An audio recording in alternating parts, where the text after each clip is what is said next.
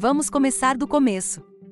Parece óbvio, mas muita gente passa batido pelos princípios e querem só chegar no resultado final.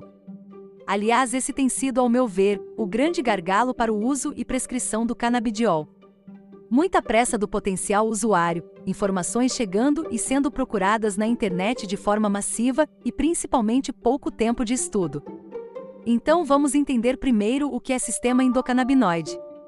Sistema endocannabinoide, essa sigla em inglês, é uma rede neuromodulatória difusamente envolvida no desenvolvimento do sistema nervoso central e desempenha um papel importante no bom funcionamento de muitos processos cognitivos e fisiológicos. Todos nós temos esse sistema.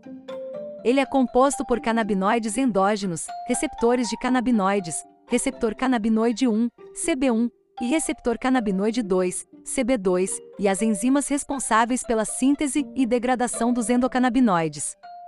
Os receptores CB1 são encontrados em todo o corpo humano, com maior concentração no sistema nervoso central, principalmente no hipotálamo. Regula os ritmos circadianos, amígdalas, atuam na memória e emoções, e áreas influenciando na redução da dor.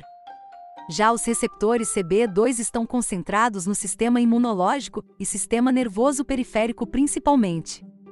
Entendido esse ponto inicial, no próximo post explicarei o que são fitocannabinoides e os produtos derivados da cannabis, que também é um ponto bem importante a ser compreendido.